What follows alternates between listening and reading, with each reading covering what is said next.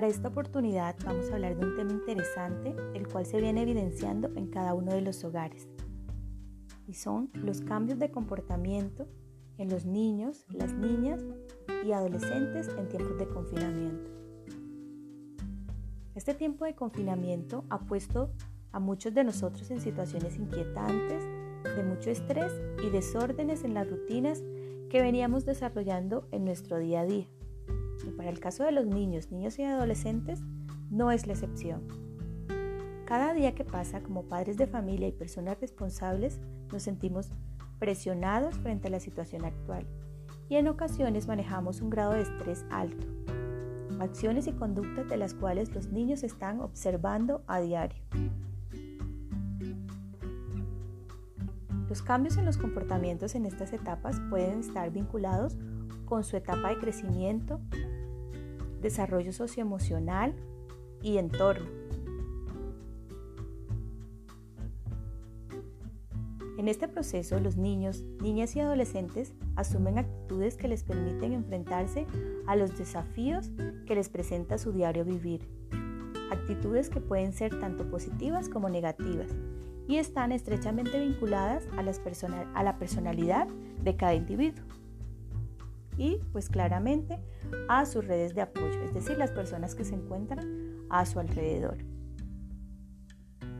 Presta especial atención cuando un niño, niña o adolescente manifiesta comportamientos como pérdida de interés en sus actividades cotidianas, aquellas que normalmente disfruta como jugar, ver televisión, hablar con sus amigos, escuchar música, entre otras. Irritabilidad permanente.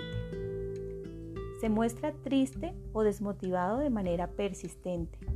Manifiesta sentirse incapaz de realizar sus actividades diarias. Se ve cansado, sin ánimo y sin energía. Muestra cambios en el apetito es decir, que deja de comer o ha empezado a consumir más alimentos de lo habitual.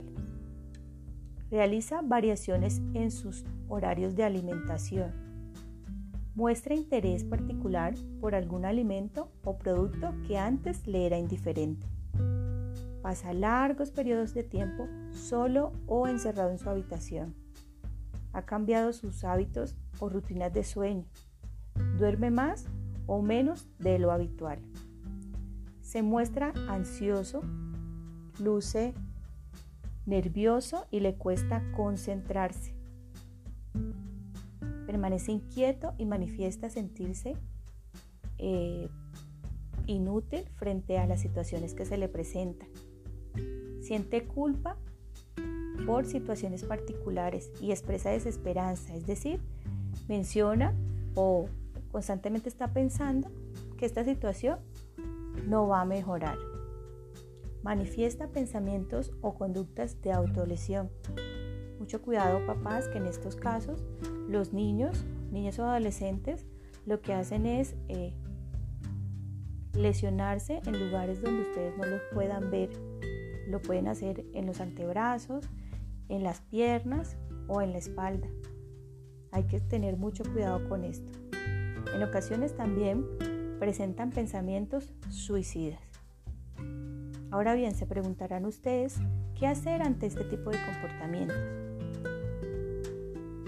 Para actuar de manera oportuna y no pasar por alto ninguna de estas señales, se debe iniciar con un acercamiento a través de un diálogo respetuoso, basado en el amor, la comprensión, la confianza, pero teniendo en cuenta que la situación no puede ser ni criticada ni señalada.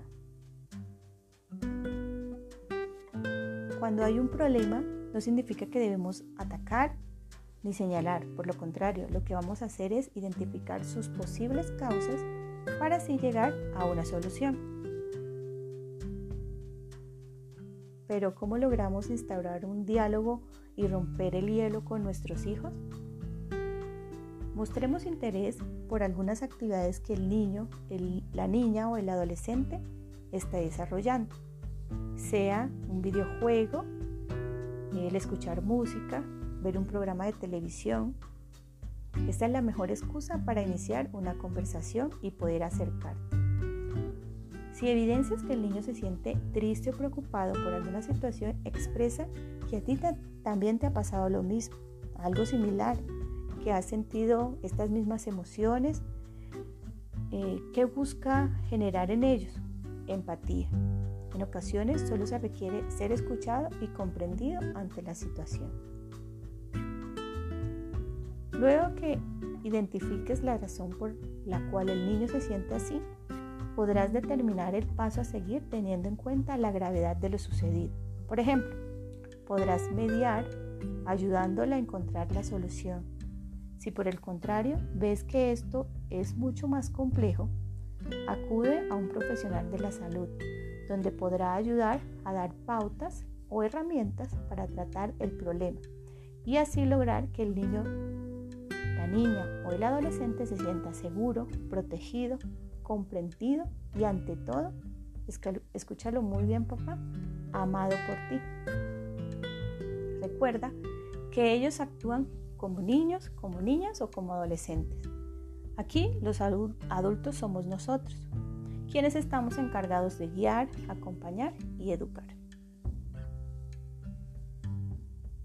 Soy Nuris Álvarez, psicóloga, orientadora escolar del Liceo FESAR y nos veremos en una próxima oportunidad.